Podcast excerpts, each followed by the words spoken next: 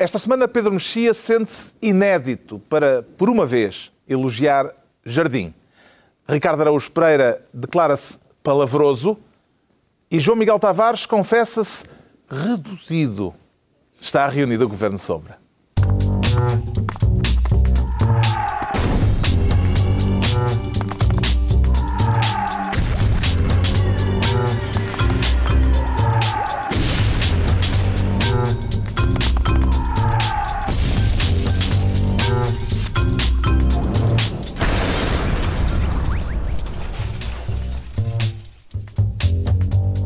Ora então, viva, sejam bem-vindos no final de uma semana marcada por momentos de tensão na manifestação da polícia à frente da Assembleia da República e por um clima de guerra iminente na Ucrânia. Vamos dedicar-nos à geoestratégia mais daqui a pouco, neste governo sombra em que o João Miguel Tavares quer ser ministro da canelada para tutelar quem leva ou quem dá. João Miguel Tavares para tutelar tudo. Quando se começa a tutelar, eu tutelo em todas as direções, eh, desde a ponta da bicara até o osso da canela. Isto vem a propósito de um dos casos que pode-se dizer, incendiou as redes sociais esta não, semana. Eu gosto, eu gosto, muito, porque todas as semanas, eh, enfim, eu, eu infelizmente habituei-me na minha infância e juventude a ver eh, fogos na Serra da Lousã e, eh, e nem a Serra da Lousã é como as redes sociais, todas as semanas as redes sociais se incendeiam. Chamei é, o caso tem incendiado as redes sociais, está sempre em chamas, é uma coisa... E o caso que incendiou, um dos que incendiou esta semana as redes sociais foi o caso do pontapé do assessor de imprensa que o, P, que o assessor de imprensa do PSD afinfou num fotógrafo do Diário de Notícias. Cá está. Cá está. É, sim, estamos a... Falta-nos o relato. Sim, devíamos ter, um, devíamos ter contratado Fernando Correia para... Cá está. E, José Camilo é, cumprimenta Miguel Relvas e depois então pontapeia o fotógrafo. Isto é uma entrada para cartão vermelho direto? Eu acho que é cartão vermelho direto, evidentemente. Agora, há aqui um problema. Eu conheço bem o fotógrafo, uma pessoa encantadora com quem trabalhei muitos anos. O Paulo Spranger, com quem trabalhei muitos anos no Diário Notícias. Eu não que é um conheço... tipo tranquilo mas o mais tranquilo possível. Mas eu, eu, não, eu, não, conheço este fotógrafo, mas o João Miguel vir dizer bem dele uh, vai acicatar uh, a animosidade de muitas pessoas. É como aquela tira da Mafalda em que ela diz porquê que o Fidel Castro não diz bem da sopa? Que é para amanhã deixar de obrigar a comer sopa. Não, Cuidado não, com não. isso, João Até Miguel. tu irias achar Paulo Spencer um homem encantador. Não, eu não é, duvido. É, não, eu não porque eu tenho carteira de jornalista. E não tenho a certeza que tu sejas contra a agressão a jornalistas. Não, é geral. Aí é que está. Eu estou muito dividido nesta matéria passado pela cabeça do assessor de imprensa do PSD? Isso é o problema. Eu, eu, ouvi isto pela primeira vez e achei, que barbaridade, este senhor está habituado, mas de que maneira é que ele trata os jornalistas? Mas além dele ter sido protagonista há pouco tempo, via Marcelo Rebelo de Sousa no Congresso do PSD, e toda a gente à minha volta me dizia que o senhor é uma pessoa encantadora. E, portanto, a única explicação que eu encontro para isto é a explicação Guerra das Estrelas. Portanto, é, é a Qual explicação é a explicação Guerra das Estrelas? Ou seja, estávamos diante é, de... The Dark Side of the Force? Exatamente. Foi, foi aqui o Pacheco Pereira deu também. Foi, não foi? Avança, Zeca sim, Mendonça é uma espécie de Anakin Skywalker antes de transformar em Darth Vader. O que é que se passa? O que se passa é que Zeca Mendonça, quando está isolado, é um perfeito Anakin Skywalker que quer salvar o mundo e ajudar todas as pessoas, mas de repente entra o Imperador Palpatine. O Imperador Palpatine está a mover-se ao seu lado. Imperador Palpatine, que é também. É difícil Darth, levar isto a sério. Que é assim. Darth Sidious. Darth Sidious para os amigos, sim, para os inimigos também. E, e portanto, ou seja, ele quando Anakin se junta ao Imperador Palpatine, o que se passa é que começa a agredir, a agredir todas as pessoas, incluindo o Paul Sprenger, que é um simpático Ewok. Vocês lembram-se dos Ewoks sim, na sim. Guerra das Estrelas? São eu... aqueles ursinhos fofinhos do episódio sim. 6. Eu li isso e, portanto, em John, isso. John Rawls também. foi isso certamente que se aconteceu. Que, que aconteceu e, portanto, eu acho que a culpa é toda do Imperador Palpatine. O facto... o Imperador Palpatine, já estamos a ver quem é, não é? não, não foi dito ainda, ainda não? Não, foi, não, não, porque só se descobre lá mais para a frente. No, no episódio uh, eh, 3. Hum, eu não sou assim tão versado em Guerra das Estrelas e não sei não? quem é o Imperador Palpatine. Não sei quem é. Não sei quem é. Mas quem é, como é possível. Mas estás a gozar. Como é que é possível alguém da nossa geração não ser versado em Guerra das não Estrelas? Não sou muito versado. Sei, quer dizer, sei que há por lá um, um bicho todo preto que fala que tem uma, uma sinusite muito acirrada. Sim. Mas... É, bom, foi esta, era este o meu contributo para a política nacional. Disto, depois disto, o que dizer? O que dizer? Eu, quer dizer, felizmente falta. Há muito para dizer ainda. O que eu queria perguntar perguntar Força. é Eu não vou o facto isso, de mas... Zeca Mendonça ter pedido desculpas ao uh, fotógrafo agredido de alguma forma iliba ou, ou pelo menos eh, eh, serve de atenuante. Ele disse que perdeu a cabeça. Pois. Se descontrolou, aliás. E, eu queria falar disso um pouco mais à frente. Porque é que ele perde a cabeça? Ainda por cima, um homem que é um doce. Toda a gente diz, incluindo Carlos Vaz Marques, toda a gente que convive com Zeca Mendonça diz este homem é um doce. Ele perde a cabeça quando? Um homem que esteve, está ali a assessorar o PSD há décadas. Sim, sim. Perde a Desde cabeça quando o 70. Relvas volta. Atenção, isso se calhar é importante. É importante a gente ver. Portanto, É como, é como São Jorge e o dragão. É um bicho. O dragão é um bicho que não existe sequer. E mesmo assim azucrina a cabeça de um homem que é santo a ponto dele o matar. E portanto, este Zeca Mendonça vem, Rel- Relvas regressa e um homem que toda a gente diz que é Não, um o doce. Palpatine. Não, o Palpatine. Bom, o que é que eu queria dizer sobre isto? Essa, o pedido de desculpas, claro que fica bem e regulariza, se calhar, as relações entre ele e aquele fotógrafo. Agora, nada, nada eh, pode voltar a, a pôr como estava eh, aquilo que é uma evidência, que é isto é um péssimo remate. Um péssimo remate. Eu, sinceramente, não estava à espera que ainda se dessem pontapés destes no Portugal de 2014. Um país que tem cinco bolas de ouro. Não estava à espera desta. Um- tudo mal, o pé de apoio mal colocado, o, o péssimo equilíbrio, muito, esteve muito fraco. eh, o Zeca Mendonça. Não há uma banda desenhada de um Zeca Mendonça e o Pizza Boy, ou o que é? Sim. Mas espera aí, e depois tu, tu, ao mesmo Bom, tempo. ah, ok. Vamos avançar. És letrado em Eh, banda aqui, desenhada. Segunda a coisa, e esta é eminentemente política. Portanto, por aqui Pacheco Pereira não me pega. É uma questão de prioridades. Uma questão de prioridades. Ah, Mas é Dog Mendonça, não é Zeca? Ah, é Mas estiveste quase lá. Está bem, obrigado, obrigado. Que é, é uma questão de prioridades. Zeca Mendonça tem relvas aqui e um fotógrafo ali. E ele dá um chute no fotógrafo. Com o relvas à boca da baliza. Bom, bom enfim, Bom, são objeções. sociais, acho que há pontapé, mais, ainda ainda. mais. Sim, quer dizer, o que é que eu queria dizer? No- Não, essa Ah, vai- já sei o que é, já sei o que é. É, Toda a gente gosta do Zeca Mendonça e eu acredito que ele seja mesmo uma pessoa adorável, porque não é, os, os amigos não são amigos deles, dele por interesse. Porque isto é um homem que, nas futeboladas, quando se está a fazer linhas, é o último a seguir ao gordo, a ser escolhido.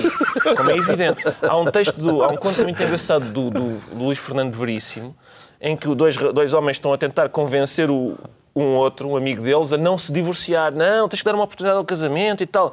Depois, quando o amigo se vai embora, percebe-se que é porque ele joga muito bem à bola. E nos jogos de solte- solteiros e casados, eles não querem que ele vá para os solteiros.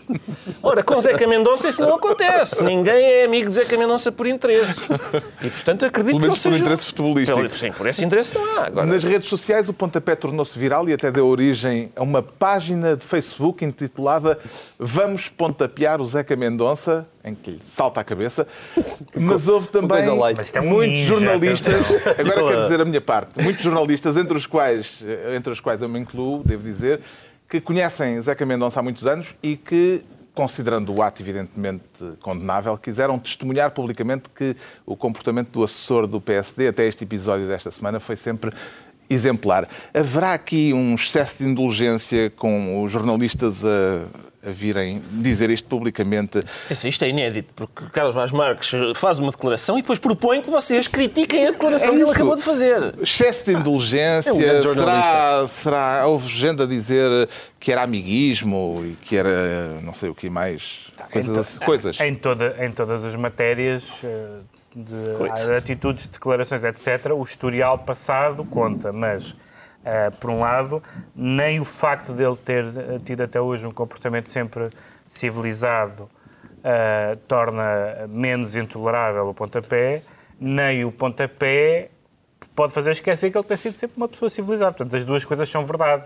Ah, acho que não, acho que não, que não desculpa no sentido de que não se pode dizer que aquilo foi bom, foi objetivamente errado, ele pediu desculpa, mas é evidente que as pessoas passam-se, quer dizer, já, já que estamos a dar exemplos de, de várias áreas da, da vida, o, o- o Ricardo Carvalho ah, fez aquela coisa na seleção e não- ninguém estava à espera que o jogador ah, daqueles geralmente correto, fizer. Portanto, todas as pessoas, mesmo as mais impecáveis, têm momentos em que têm atitudes incompreensíveis.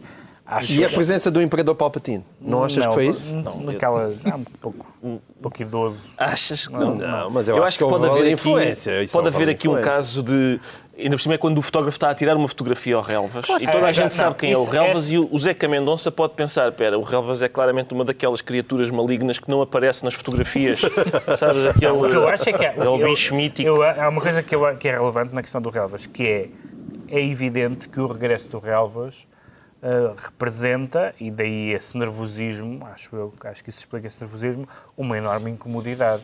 Ou seja, se fosse qualquer outra pessoa, provavelmente nem só por um lado, os, os fotógrafos não se precipitavam a fotografá-lo e, por outro lado, isso não criava o tal nervosismo. Eu acho que é, uma, é, um, é, um, é um episódio, enfim, digamos, lateral, de certa forma, mas que mostra bem a incomodidade que o regresso do Galvas está a causar. Foi por isso que o trouxemos aqui, por essa, sempre, por, sim, por nós ser não- um emblema dessa E não apenas substância. fazer não apenas- referências a Não era só- popular. Não, não, não. Por uma razão populista, não. Outro momento marcante da semana foi aquilo que aconteceu, a tensão que se viveu à frente da Assembleia da República, na manifestação E das que polícias, incendiou as redes sociais. que incendiou as redes sociais. Eh, chegou a temer que a situação se descontrolasse, João Miguel Tavares? Ah, sim, a certa altura, quando comecei sobretudo a ver ah, polícias encapuçados na primeira fila, que dava-me a fazer alguma Na primeira confusão. fila dos manifestantes. Na primeira fila dos manifestantes. É Sim, muito difícil falar disto, porque quando se diz a, a polícia, não se sabe do que é que se está a Aquilo falar. estava tudo misturado. Eu cheguei a temer, mas, eh, mas acho que o comportamento da polícia, neste caso, foi absolutamente Qual polícia? Qual A é ela? polícia fardada, a pol- a polícia que estava a trabalhar. Uma, Percebes? Uma o pessoa- trabalhador, o trabalhador ali, os trabalhadores estiveram uma muito pessoa bem. pode dar uma opinião política nesta matéria sem se comprometer, que dizer, eu estou do lado da polícia. Exato. Neste conflito, estou do lado da Exatamente. O polícia. Ricardo Araújo Pereira estava lá do lado dos polícias bons ou dos polícias maus? Eu, eu, curiosamente. Estavam em cima ou estavam em baixo? eu Não, gostava- não, não. Eu quero deixar isto justamente Eu- nesta zona de ambiguidade. Não, não, para porque ele mim- pode dizer que está do lado dos polícias bons e nós ficamos sem saber Não, não, de que lado é que estava. Deste lado, neste, no meu entender, não há polícias maus nesta história. E eu vou. Eu ontem tive, tive uns assuntos para É uma tratar. versão Padre Américo. É, mas- é exatamente, o padre Américo da há manifestação. rapazes maus. Padre Américo da Bófia. Não há polícias maus. E, e o que é que aconteceu? Eu ontem fui, tinha uns assuntos para tratar eh, ali ao pé do Marquês de Pombal e quando saí do sítio onde tive que ir, eh, estava, o- estavam 15 mil polícias a avançar com bandeiras e cânticos pela estrada que eu tinha de atravessar. Eu atravessei essa estrada no meio da manifestação policial. Eu tenho um sentimento de culpa muito acirrado, devo, devo confessar. E a essa altura sou chamado por um dos polícias. Eu disse: Pronto, já está, é hoje. Eh, não era, era para eu tirar fotografias com os polícias todos à frente de cartazes que exigiam dignidade e respeito e, e várias outras coisas. E aconteceu isso? E aconteceu, tirámos fotos Então vamos e ver tal. provavelmente fotografias É um dia que- destes nas redes sim. sociais Nas- que podem vir a incendiar Ah, as incendiar. redes sociais. E lá estou eu. O, eu, quer dizer, não, não quero ser interesseiro, mas, mas talvez aquelas fotos me livrem de uma ou duas multas no futuro, porque os Pode, senhores pode agentes... ser que tenha caído na zona da briga do- dos polícias de trânsito. Talvez, talvez. Os senhores agentes perceberam claramente que eu, que eu era dos deles. E, portanto, sou a favor dos dois, das duas partes. Estiveram muito bem. Eu não distingo polícias. O, o João Miguel, pelos vistos, tem o pal- palato muito apurado. Não, os polícias bons eram os da direita. Os, os outros, cima. não. Sim, sim, exato. Os de cima. Eu não, não. Aquilo é tudo, tudo boa gente. Tudo boa gente, senhores Parece-lhe agentes. Que a Presidente da Assembleia da República agiu bem, Pedro Mexia, ao chamar uma delegação dos manifestantes, Sim, em geral há uma séria pondo aquilo mais ou menos assim em clima de expectativa há e uma de séria banharia. tradição, há uma séria tradição de, de- de receber uma delegação de manifestantes, eh, de manifestantes de várias natureza. Aqui, tendo em conta o tipo de, o tipo de, de manifestantes que eram e a, e a problemática do confronto era um bocadinho mais acentuada do que se fossem simples cidadãos, funcionários públicos ou, enfim, que tivessem um bocadinho menos de caparro em geral. Ah, acho que sim, acho que fez bem, acho que, acho que a situação ah, não descambou como se temia e, e foi muito mais bem gerida do que até a própria ideia, até aquele próprio momento em que se anunciou uma carga que depois não, Não não, não chegou a acontecer. Ah, e de facto via-se que havia. hum, Para lamento das redes sociais. para lamento das redes sociais, eh, que havia ali uma espécie de, de, de- de- cunha, no, cunha no sentido de, frente de pessoas que estavam a tentar um, furar o- a barreira, mas a, a grande massa das pessoas cá em baixo estavam absolutamente pacatas e o direito à manifestação é um direito o direito à manifestação é um direito eh, absolutamente intocável. Eu não- João Miguel, Eu não sou, eu não sou grande adepto, eu não sou grande adepto de invasões de órgãos de soberania, confesso. Agora, manifestações, palavras de ordem, Olha, nós cartazes... te- o que mais me impressionou é aqui foi a questão do caparro. Eu ainda outro dia estava, estava a dizer isso. É, para onde é que estão os velhos, os velhos polícias da nossa, da nossa polícias infância? barrigudos. Tinham uma, Pançudos, não, tinham não. uma ganda pança e um ganda bigodaço. pá. Eu também fiquei Isso impressionado. Eu é também fiquei impressionado. Homens musculados. A polícia- a polícia Eu estava lá a tirar as fotografias e pensar, epá, isto é gente, gente muito grande. Mas ao menos eu estava, eu pensei, olha, Ninguém me assalta a carteira de certeza, ninguém me rouba. Fica atribuído assim o cargo de Ministro da Canelada ao João Miguel Tavares e o Ricardo Araújo Pereira quer ser Ministro da Dalmácia para tutelar os 101 Dálmatas, Ricardo Isso Araújo mesmo, Pereira. isso mesmo, Carlos Vaz Marques. São, são declarações Gosta mais dos políticas. 101 Dálmatas ou dos 101 tweets? E gosto de ambos, gosto de ambos. São declarações de. Desta, é uma Hum. Estamos a falar sim. do Manifesto da Aliança Portugal, a candidatura que reúne PSD e CDS para as eleições europeias. Paulo Rangel, o Vasco Granja da política. texto programático que aqui tem, este manifesto, está organizado em 101 tweets, tantos como os dálmatas, 101, todos, todos e cada um deles com menos de 300 caracteres. Eu chamo a atenção para que cada ponto, cada um destes pontos, tem menos de 300 caracteres. E eu chamo a atenção, Dr. Paulo Rangel, para que os tweets têm de ter 140 caracteres, não mais. É o déficit. É o... É isto. eu ninguém, tem acho- mão, ninguém tem mão no déficit, nem de caracteres, nem no outro. Apreciei a ideia dos 101 Aprecio tweets. imenso. Aprecio imenso. Eu, um programa político que, se- que é concebido com base em tweets e citando a Disney, eu penso que leva a política a um patamar diferente. Hum, eu, o, que, o que isto significa, estas declarações, atenção, chama a atenção, que Nós são já tivemos 101 Guerra tweets. das Estrelas. E agora Disney. os dálmatas. Mas atenção, a culpa não é minha. A culpa não é minha. Eu não sou eu, não fui eu que chamei para a conversa nenhum destes, de- destes filmes, destas películas. Mas eh, o que é que sucede? Eu eh, esta maneira de, apresentar o programa político, dizendo com muita alegria, atenção que ele cabe em 101 tweets, como aos dálmatas. Hum, parece, parece uma. uma é, é- é como dizer, o nosso programa, não se preocupem, é mesmo muito telegráfico e rudimentarzinho. Atenção, não, há, não, não se preocupem com isto. É pá, é mesmo muito pobre. Está bom? E é uma espécie de política para crianças. Olha, lembram-se do- dos cãezinhos. E, Não mas, feitas as crianças também? Está bem, desculpa, peço desculpa. É política para totós. Uh, mas uh, há aqui, quer dizer, há aqui um. Paulo Rangel não é um totó, uh, porque há aqui um sinal de rebeldia. Ao citar os 101 Dálmatas, eu fui rever o filme, evidentemente, porque gosto de estar a par da, daquilo. Gosto de acompanhar a atualidade política. E, e o filme é sobre um casal que tem 101 cães em casa. Ora, sendo que a Ministra do Ambiente só quer dois, estar a chamar isto à conversa na preparação para as europeias pode Portanto, ser pode um haver aqui um, Sim. um pequeno- cisão uma pequena cisão entre PSD e entre PSD e CDS. CDS. Porque Nuno Melo não falou dos 101 Dálmatas. Há uma razão. É evidente. O facto de nem Paulo Rangel, nem Nuno Melo, nem a Aliança Portugal, É. que agora se constituiu com esta coligação, terem eh, conta no Twitter, parece-lhe relevante, Pedro Mexia? O meu apreço pelas redes sociais está ligeiramente acima da de Miguel Sousa Tavares. Portanto, qualquer pessoa que não tenha conta numa rede social, eh, para mim é uma. É um, Fica-lhe bem. Mas Mas uma pessoa que não tem conta nas redes sociais, mas organiza um manifesto em tweets, há duas coisas que é. Uma, uma, uma coisa é usar as redes sociais, e acho, acho normal, devo dizer que acho normal. As redes sociais hoje em dia não, não se discutem, eu não, não discuto a existência das redes sociais e, portanto, é um, é um instrumento como qualquer outro. ah, para fazer passar uma mensagem, neste caso uma mensagem política.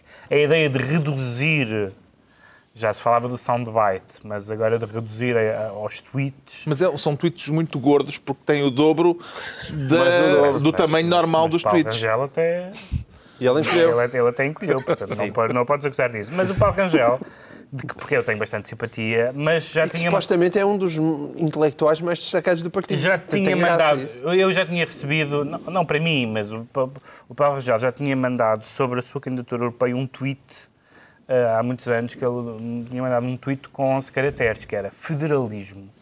E aí eu recebi o tweet para Rangel a dizer sou, sou federalista. Eh, e esse, esse tweet chega, mas não preciso dos outros 100, porque é essa palavrinha chega-me como eleitor, ou possível eleitor, neste caso como não eleitor, para não votar para, para, para, para não, para não votar na coligação. E essa é uma questão essencial. Isso não é, isso não é o Pacheco Pereira escreveu, que deve ser aliás um grande entusiasta desta política dos 101 tweets. Pacheco Pereira escreveu um artigo bastante interessante sobre isso, dizendo que ah, de facto a, a, a, a posição de Paulo Rangel, sendo evidentemente sustentada e coerente da parte dele, é uma posição de um federalismo avançado que não tem grande historial no PSD e que, para quem está muito longe dessas ideias, eh, são apenas nove caracteres, não, nem- não- é um mi- micro-tweet, mas a mim chegam, eu preciso- não preciso ler os outros 100. E quanto às listas propriamente ditas, João Miguel Tavares, gostou do suspense que o CDS eh, arranjou à volta do nome eh, do segundo candidato que vai incluir eh, nas listas, que veio a saber-se que é uma candidata, tinha que ser uma mulher, Sim. e que é uma desconhecida da vida política? Eu já ouvi várias explicações sobre isso, uma das quais era que não haveria grande esp- esperança de eleger esse segundo deputado. Mas tendo em conta que o segundo deputado vai em oitavo da lista, mal, mal estaria se PSD e CDS fizessem uma lista conjunta, uma lista conjunta e não tivessem aqueles os 32%, por exemplo, que o PSD há, em 2009 precisou para eleger os seus oito eurodeputados. Portanto, eu acho que essa senhora vai ser hum, eleita. Acho que provavelmente a grande dificuldade foi mesmo por causa da, da, da lei da paridade encontrar uma mulher para enfiar ali no meio. Porque o problema das listas conjuntas é que o PSD nacional só encontrou homens para, para pôr ali. Era só homens, homens, homens, homens. E depois o que subiu para os Açores e para a Madeira e para o CDSPP tiveram que encontrar uma senhora para pôr ali para cumprir a lei da paridade. havia- a dificuldade pode ter sido essa, não faço ideia. Havia duas ou três figuras do, do CDS, nomeadamente da, da- da atual bancada parlamentar na Assembleia da República, que eram pessoas que a gente sabe quem são, não é?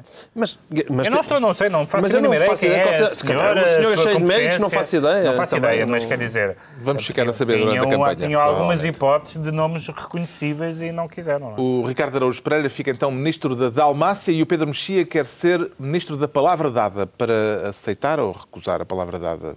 Para aceitar, é claro. Então, Aceitar. Quem, quem é, quem é que recusa... E em que língua? Pois, esse é o problema, esse é o problema, porque quem é que recusa a palavra do general Obiang? É uma, é uma coisa que realmente não... Houve, há, um, há um... Eu gosto muito da, da ideia da, da- que tem vários graus, que é a ideia, a ideia que às vezes aparece na política de esta pessoa é uma pessoa respeitável e, e, portanto, eu não ponho em causa as declarações. Já tinha acontecido na política portuguesa no caso de Oliveira e Costa, quando tivemos aquele argumento de que ele tinha prestado declarações, quando foi a questão da fiscalização da supervisão ban- bancária e, e, e Vítor nomeadamente, disse na, na, no- na- na comissão que eh, lhe tinha sido dada a palavra, ele era uma pessoa que tinha sido secretária de Estado e, portanto, não punha em causa a palavra.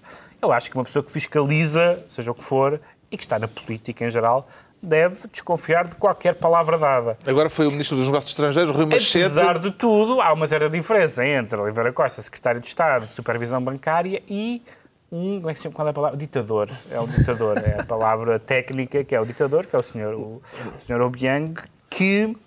Que é o presidente ditador da Guiné Equatorial, presidente da Guiné que será a partir de agora pode, quer nosso confrade, não sei se diz confrade, dar, ele pode dar a garantia. Ele pode, ele pode dar a, gar- a garantia tinha a ver com, com a questão dos direitos humanos, da a questão da suspensão da pena de morte, etc. Mas ele pode garantir o que quiser. Ele provavelmente também garantiu na reunião que qualquer eh, cidadão da Guiné Equatorial sabe declinar os verbos defetivos em português, porque só assim é que faz sentido que a Guiné Equatorial eh, entre na comunidade de países de língua portuguesa. E, portanto, dizer que, se, que aquela pessoa com aquele historial dá, dá a palavra e a palavra para nós é boa, é um sinal de desorientação, eh, digamos, ética do governo português que me parece grave. A Guiné Equatorial vai ser membro da CPLP, a Comunidade dos Países de Língua Portuguesa. O Ricardo Araújo Pereira já se sente irmanado eh, com a Guiné Equatorial nesta Fortes mesma laços. comunidade. Sim, fortes laços com a Guiné Equatorial. Não conheço rigorosamente ninguém da Guiné Equatorial e nunca lá fui. Mas, e tenho pena. Mas eh, o que é que sucede aqui? Eh, eu. Sabe qual é a capital da Guiné Equatorial? Então não sei. É. é Vou ver ao, ao Capilon- Wikipédia. Equatória. Capilongo, qualquer, não sei. Não sei. Ah, bom, ahm, não sei. Ah, e o que é que o o Pedro, ah, ah, o Pedro abordou, ainda, ainda, bem, ainda bem que somos várias aqui, porque o Pedro abordou esta questão do ponto de vista, do nosso ponto de vista, que é, então vamos receber estes, estes senhores na CPLP. Eu gostava de ver a questão pelo ponto de vista da Guiné Equatorial. Eles querem pertencer à CPLP. Para. Qual é a vantagem? O que é que... Respeitabilidade. Eu, a sério? A sério? Eu, Apesar de tudo, sabia. ineficácia, mas respeitabilidade. Para me eles é bom. É que no- Portugal pertence à CPLP e eu não me sinto muito respeitado. Sinceramente, não. não Sim, mas E como a sa- Guiné-Bissau também, não é? creio que como seja sabe- um organismo. Como, como sabes, a- a quando uma ditadura é aceita num órgão internacional, numa instituição internacional, isso dá um certo prestígio. Nós, nós, nós Certo. fizemos parte de organizações internacionais ainda no tempo, ainda antes do 25 de Abril, ainda no tempo da ditadura. E isso credibiliza sempre o país ao ponto de vista da sei, na. CPLP, pá, É o que há, é o que está ali ao pé. Agora, Manuel São os únicos que os aceitam no clube. da nossa parte, e falando em defesa de Rui Machete, o que é que ele fazia? Dizia, ah, nós não, não admitimos que há ditador. Ah, pera. Se Ah, calhar- não. se calhar- Ah, não. É que ele. Para isso falam português. Para isso, não. Não, para isso falam português chegava. Para isso ele tinha. Não tinha era preciso ir para aí, não era preciso ir para aí, porque aí Tinha era complicado. desculpa a Angola outra vez. Preci- Para aí era complicado, mas países que falam O que é português. que justifica justamente isto da CPLP, da eh, a comunidade dos países de língua portuguesa aceitar Guiné Equatorial, que é um país, evidentemente, onde não se fala português? Parece-me evidente que é a luta pelos direitos humanos, Carlos. Parece-me evidente é ali com a maior intenção a, entrevista do Machete ao público e ele, e- e- e ele passa muito, muito tempo a debater a questão da pena de morte. Porque parece, aliás, que o general, eh, depois daquilo... Suspendeu despachou- a pena de morte. Não, primeiro Ah, mas despachou entretanto- oito mas- e depois suspendeu. Mas isso provavelmente... E, e, e Rui Machete defende, não, não, é muito importante a questão dos direitos humanos, a suspensão da pena de morte. Eles deram essas garantias, prometeram, fizeram aqueles, aqueles gestozinhos que os escuteiros costumam fazer com os dedos e, e, e foi, foi tudo uma coisa mesmo muito, muito bonita. E eu estou absolutamente convencido que é uma questão de pura e simples de direitos humanos. A partir de agora já ninguém se mata, só se tortura, mas, ou deixa-se em coma, mas não se leva até ao final. Não vale matar? Matar não. A partir de agora não vale matar. Só torturar, só pôr em coma. Atribuímos então o Ministério da Palavra Dada ao Pedro Mexia. Daqui a pouco, atenção na Península da Crimeia. Agora, o Ricardo Araújo Pereira declara-se palavroso para se demarcar de quem prefere o silêncio, Ricardo Araújo Pereira. Sim, Também, também, Também. Mas, mas também, mas porque é uma questão também de, de palavra e do valor da palavra, e eu gosto muito de É palavras. uma brincadeira à volta de ter palavra, Não, é ser. brincadeira, não de... estou aqui a brincar. É, Não é? Ah, é mesmo coisa séria. Muito sério, Como, aliás, sim, as é. pessoas que este programa Sabem, sim, as pessoas que nos acompanham. Mas eh, eu Isto acho foi a propósito do Primeiro-Ministro no Parlamento Ora, e de, uma, de um desentendimento, vamos pôr as coisas nestes termos, com a deputada do Houve Bloco um de Esquerda. Tarantantan. Pronto, é isso. Vamos ver. O problema do debate político é que a sua palavra não vale nada. É no documento de estratégia orçamental a 15 de abril que vamos ficar a conhecer a pancada mais forte que prometeu no Congresso? Senhora Deputada, apenas para dizer que, dado o valor que a minha palavra tem para a Senhora Deputada, eu creio que ela não estará à espera, com certeza, de nenhuma resposta. Muito obrigada, Sra. Presidente. Eu vejo que o Sr. Primeiro-Ministro, à falta de argumentos, prefere ficar calado. Afinal, o que é que vai estar no documento de estratégia orçamental em abril de 2015? Quer aqui esclarecer o país ou quer fazer uma birra? Eu julgo que a Senhora Deputada deve reconhecer o direito à indignação. Eu não tenho, nesta altura, não é por uma questão de birra, Senhora Deputada, é por uma questão de respeito, de respeito por esta Câmara e por mim próprio. Não tenho rigorosamente mais nada a responder à Senhora Deputada. Gostaria que a Senhora Presidente informasse o Primeiro-Ministro que o Governo está aqui para ser fiscalizado pelo Parlamento por deputados eleitos com a mesma legitimidade que tem este Governo. A liberdade de intervir e não intervir são idênticas dentro de um Parlamento. O silêncio também tem uma interpretação política. O que é que lhe pareceu aquele tom indignado do Primeiro-Ministro, Sim, sim, ele, Pereira? ele tem, tem direito à indignação e via-se que estava com o sangue a ferver. Uh, mas, Mas isso é bom, isso foi uma melhoria nos últimos Sim, anos. foi, apesar foi. de- Ele já foi, não é foi. colérico Apesar como, tudo. como outros primeiros ministros. Ahm, mas eu gosto de chegarmos a momentos como este, em que eh, faltar à palavra dada, coisa que o Primeiro-Ministro manifestamente fez, não ofende aquela Câmara. Mas dizer que o senhor faltou à palavra dada ofende a Câmara e ofende o próprio Primeiro-Ministro. Há dois ou três aspectos nesta, nesta troca de palavras que eu aprecio imenso. Primeiro é a introdução do modelo das discussões conjugais na Assembleia da República. No momento em que Catarina Martins diz Senhora Presidente da Assembleia, informe o Senhor Primeiro-Ministro. Está mesmo ali, ele está mesmo ali. Portanto, é como naqueles jantares de família. Diz ao teu em que os pai. pais- diz, olha, diz ao teu pai que, que isto não é assim, não sei o quê. Em que Não o volta a chegar às três da manhã. Exato, o filho é, é a Assunção Esteves, neste caso. E isso gostei muito. Hum, depois, ah, gostei também do, do silêncio ter uma interpretação política. Eu inconsigo interpretar, lamentavelmente, aquilo, aquilo que a Presidente da Assembleia da República disse, para mim não, não faz sentido, porque eu não consigo distinguir entre silêncios. Não, não Mas consigo Isso, isso é, uma, é uma- é uma resposta jurídica da parte. Certo, mas o eu não- valor, o valor probatório do silêncio. Mas eu sou um rústico. Mas aquilo também ainda não é um consigo- tribunal, Não eu. consigo distinguir entre silêncios. O que é que este silêncio significa, o que é que este outro silêncio significa. Que significado é que atribui este incidente parlamentar, Pedro Mexia? É um incidente parlamentar. Eu, eu faço parte das pessoas que. que Falta que- dizer que o Bloco de Esquerda, eh, os deputados, os ex-deputados do Abandonaram. Bloco de Esquerda abandonaram Sim, o sim, hemiciclo. Houve mosquitos por cordas. Sim. Eu sou. Que veio essa expressão? Não sei bem, mas é ótimo. eu faço, eu faço parte da- da- das pessoas, somos 12, eh, que respeitam o Parlamento. E, e pela mesma razão que não gosto. têm jantares e. Temos jantares, mas não aparece ninguém, raramente não.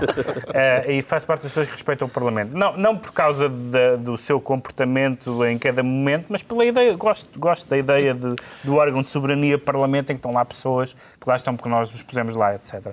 E, portanto, pela mesma razão que não gosto de, de gritos nas bancadas, pela mesma razão que não gosto de cercos e de invasões, não gosto de primeiros-ministros que não respondem. Acho que o primeiro-ministro se pode, podia ter sentido ofendido, mas há na- no, no discurso parlamentar uma certa latitude para dizer coisas, faltar a palavra dada ou dizer a palavra do, do primeiro-ministro não vale nada, não é uma coisa inédita em termos Já de... se re- disseram coisas piores. Já se disseram Desconfio coisas sim. piores e, portanto, eu acho que um primeiro-ministro, eu, eu simpatizo com a com a calma dele, mesmo quando se indigna, e aquilo era ele indignado, mas acho que, acho que deve responder, quer dizer, ele até responde à Heloísa Apolónia, portanto, acho que deve responder a toda a gente, acho que se deve responder a...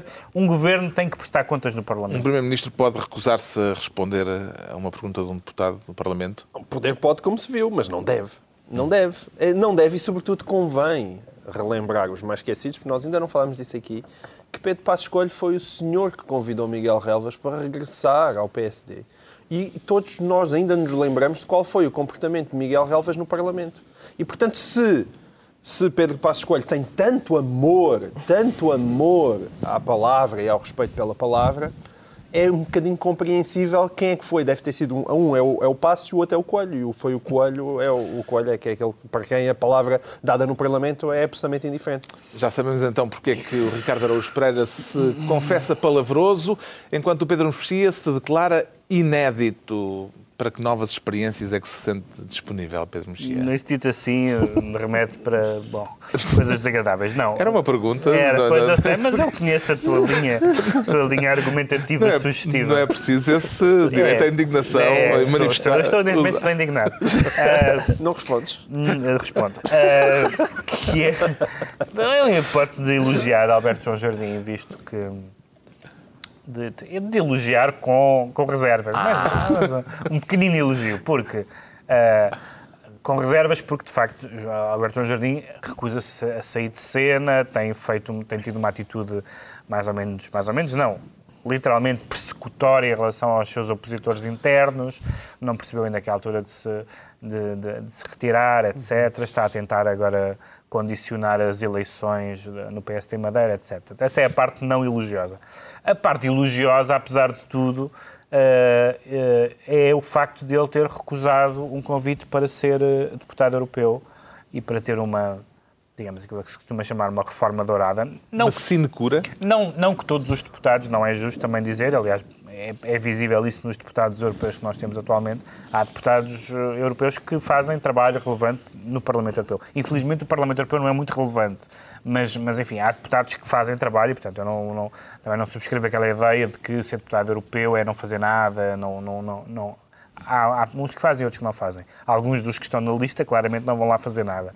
Mas Alberto João Jardim podia ter tido essa, essa reforma dourada, ir para lá, não dizer nada, sair supostamente eh, em, em beleza, porque é lá para fora, um cargo internacional, visto que não vai ter nenhum cargo nacional à partida. Eh, e ele não quis, eu acho que isso, eh, num, contexto de, num contexto de reações pós-derrota eleitoral que ele, tem tido, que ele tem tido, que são todas muito negativas, esta, apesar de tudo, foi positiva. Viu o convite de- de- da direção do PSD a Alberto João Jardim como uma espécie de pontapé para cima para tentarem afastá-lo Não, não, de não, cena? não, não, bem pelo contrário, eu acho que foi um mesmo pontapé em baixo. Po- Podia ter sido um pontapé em baixo, vocês não estiveram atentos àquela minha brilhante intervenção sobre a lei da paridade. A deputada dos Açores, a deputada da Madeira e a do CDSPP tinham que ser mulheres, porque estavam entre dois homens. E, portanto, provavelmente, o que o PSD fez foi propor a Jardim um lugar no Parlamento Europeu e uma mudança de sexo simultânea, porque não podia ser um homem a estar naquela posição. Aí ele certamente não quis uma Não, mas viagem até para Suíça segundo dele. lugar. Ele sempre foi muito macho. uh, Seria um arranjo Ah, para tá, estragar a piada. É que estás a É, Não, mas era uma forma de, de o colocar numa prateleira dourada, era isto que eu queria Claro. perguntar. Mas para quê, não é? Eu Fernando. também, quer dizer, Atenção, eurodeputado europeu. Deixa-me só dizer isto. Só queria assim só a, a seco. Eurodeputado europeu Fernando Ruas. eu sei. Epá, eu sei, mas. I rest my case. lá, mas ele está numa prateleira dourada há várias décadas. Para ele, a Madeira é a prateleira dourada. Nunca, não, não será nunca Bruxelas. Só que, já, Ricardo- já- só que já está, a talha já está muito gasta. Essa talha O dourada- Ricardo, que para a semana vai ao Festival Literário da Madeira, tem alguma coisa a dizer sobre este assunto? Também Ou quer vais? deixar o assunto para mais tarde, É- para uma próxima emissão? Acho que esteve muito bem o Dr. Alberto João Jardim, bem como Jaime Ramos. Acho que o Jaime Ramos é. Não, mas tu agora estás sob a alçada de Paulo Cafufo. É, é Paulo chama? É não que- sei.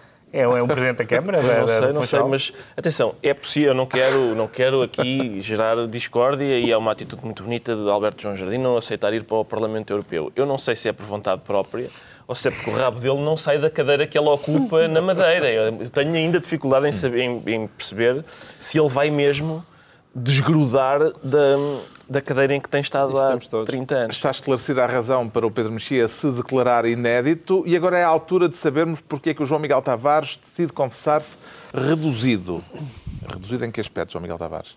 É reduzido em vários aspectos, mas não no mais só- preocupante deles. Vamos Atenção. elencar. Ok. Não no mais preocupante. Eh, eu- Eu não sei, eu, eu- eu estou simultaneamente reduzido eh, em termos hitlermos e em termos Salazar. Quer dar uso e ao seu latim. Bem, quer dar uso ao meu latim. Não sei bem qual preferes. O reduzido fica ao teu, Vai, fica ao teu critério. vai Carlos. falar é da queres reductio ad Hitlerum e da reductio ad Exatamente, Salazarum. Exatamente. Isto é um programa sério e nós temos que aprofundar esta Talvez matéria. seja melhor ouvirmos, para já, talvez ajude, ouvirmos as declarações de Seguro e Assis para se compreender melhor a questão em concreto.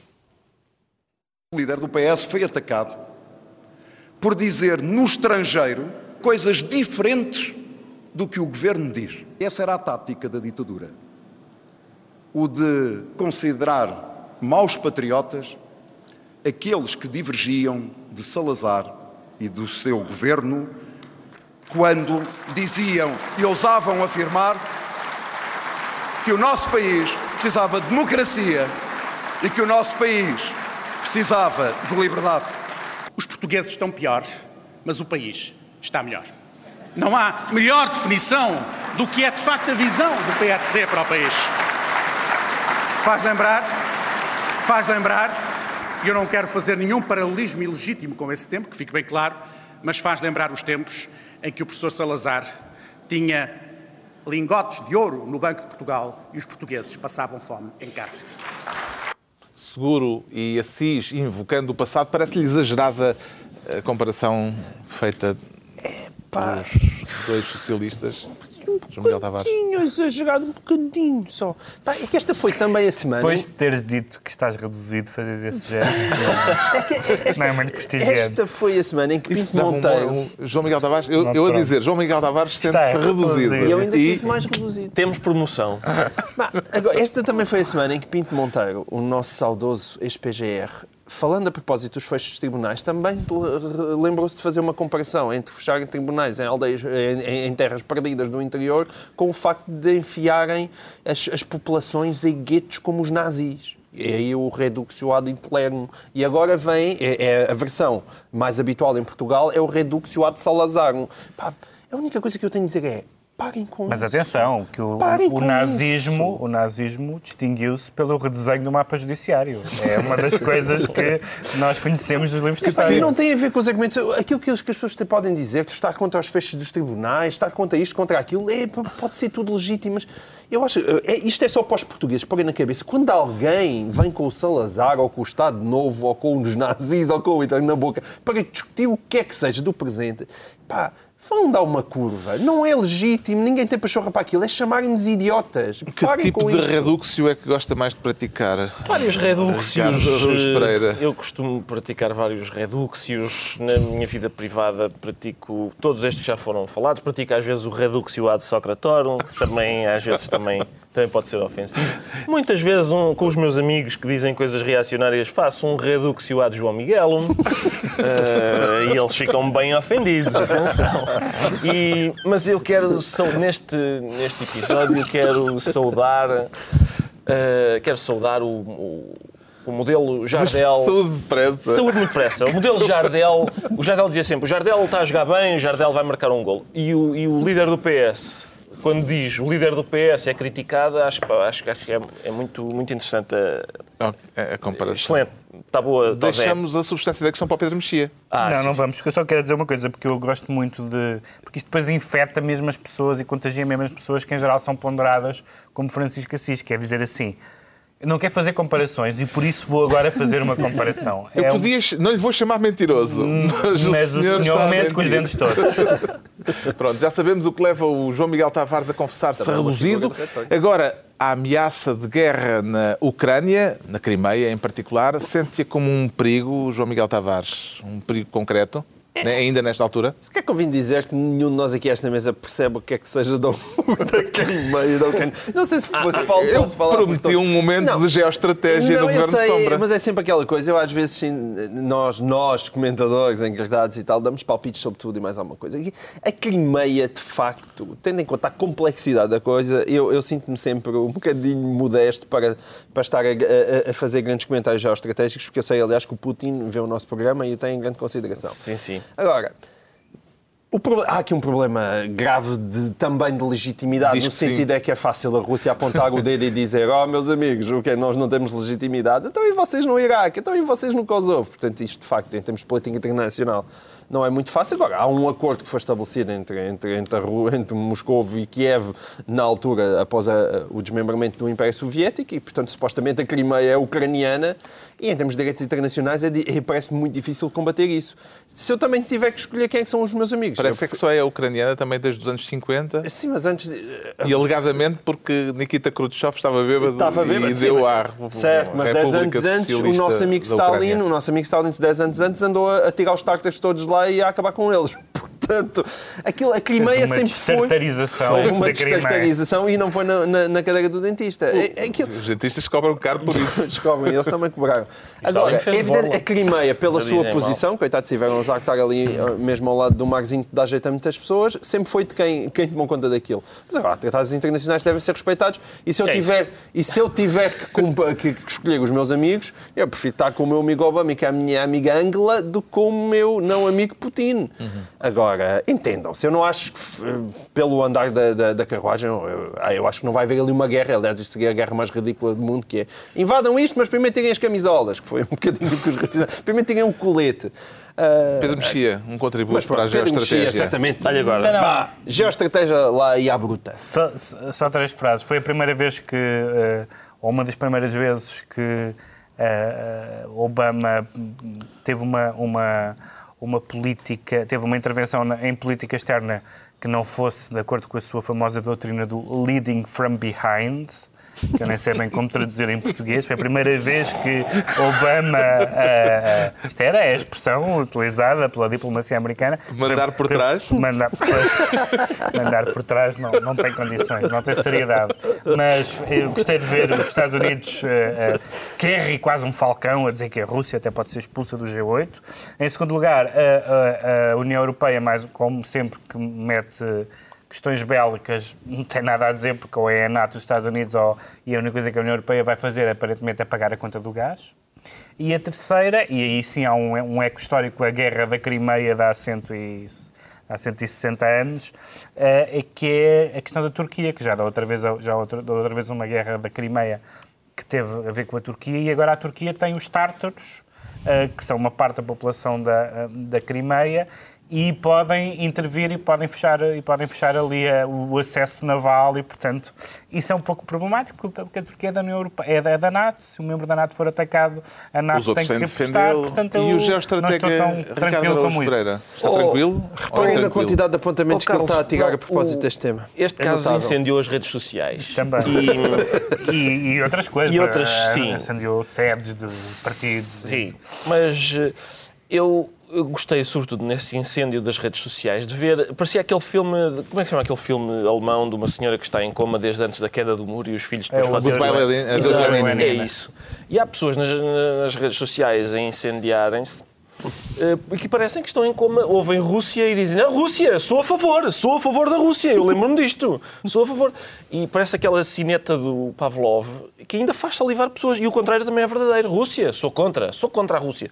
Uh, mas por causa de motivos que são anteriores à, à, queda do muro. Tu vês o PC quase a defender Putin, o que é uma pois, coisa um bocado bizarra. Não se percebe muito bem. Segundo, queria contra só dizer isto. Eu acho que o povo, o, ali o povo não. Nuno Rogério ainda não falou nesta questão, que é o facto de.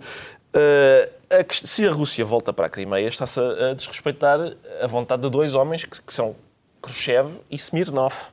Ambos que, enfim, vão ser obrigados a. Deixaram uma, Sim, um legado importante. Deixaram um legado. Pronto. Com isto, aproveitamos para os decretos. O Pedro Mexia decreta tudo à mostra. Aderiu ao naturismo, Pedro Mexia? Não, não, com grande alívio da população. Uh, porque há bocado eu disse que, sou uma das 12 pessoas que respeitam o Parlamento, mas respeitava mais se o Parlamento se desse ao respeito em algumas matérias e uma delas é, é, é uma matéria de uma petição que, foi que vai ser apresentada e que uh, propõe que se faça, como existe nomeadamente nos Estados Unidos, onde isso é muito comum, uma maior transparência no registro do voto individual de cada deputado, para que, embora nós não elejamos propriamente os deputados, elejamos, votamos em listas fechadas e são os diretórios partidários que, que, votam, mas que nós saibamos que o deputado que nos representa votou na, na, no, na questão A, B ou C da maneira uma espécie de cadastro saber saber o que, que os deputados fizeram quer do cidadão saber Histórico. o deputado Histórico. o deputado, cadastro tem mais o deputado que, que, elegeu como é que votou nas questões que são essenciais para cada um isso é muito importante e muito importante o João Miguel Tavares decreta menos transparência por uma vez. Por Mas uma não vez, em relação a este mesmo vez, caso. Não, este caso não. Por uma vez, sem exemplo, um bocadinho menos de transparência. Eu, eu sou totalmente adepto do tudo a nu e da transparência, mas há sempre limites para tudo. E desta vez, França, esse país super divertido, onde estão sempre a acontecer coisas. Uh, temos muita pena não estar a fazer lá o governo de sombra de vez em quando. Uh, agora, de repente, uh, Sarkozy, vieram imensas gravações de Sarkozy, porque um dos seus assessores tinha este hábito tão engraçado de ligar o gravador quando ele estava junto dele. Mas isso e mete até discussões com Carla Bruni. E... Mas sabes que quando eu li que havia gravações com Sarkozy tive esperança, mas eram, eram, eram, do, conselho, áudio, eram do Conselho de Ministros. Era um áudio. Querias ver das outras? Era só conversa se estivessem disponíveis. Pá. O Ricardo Araújo Pereira finalmente decreta uma viagem à Coreia do Norte. Viagem à Coreia do Norte é uma. É Com José Luís Peixoto? Não, não precisa de ser. Eu sei o que eu decreto é isso. É uma viagem à Coreia Pelo do Norte. Pelo menos bolachinhas haveria. Para, para se ver. Para se ver. Telemóveis. Para conhecer melhor aquele regime, porque isto é uma coisa recorrente e, e, e tão cansativa, que é o, o PCP faz um, faz um trabalho de oposição meritório, na minha opinião, muito meritório, defesa dos direitos dos trabalhadores, trabalha junto dos sindicatos, organiza manifestações responsáveis e não violentas, uh, faz propostas, é coerente e de repente, o que é que vocês acham da Coreia do Norte? É muito bom. Epá, por amor de Deus, por amor de Deus. Não é aquela, não, é aquela coisa que ela passa melhor, que é não temos informações eh, credíveis, ainda não. eh, dizem umas coisas, mas, Mas eles vão não- lá, atenção, eles fazem umas visitas ainda por cima. Pronto. São dos poucos. Está concluída mais uma análise semanal, dois a oito dias, à mesma hora. Novo Governo de Sombra, Pedro Mexia, João Miguel Tavares e Ricardo Araújo Pereira.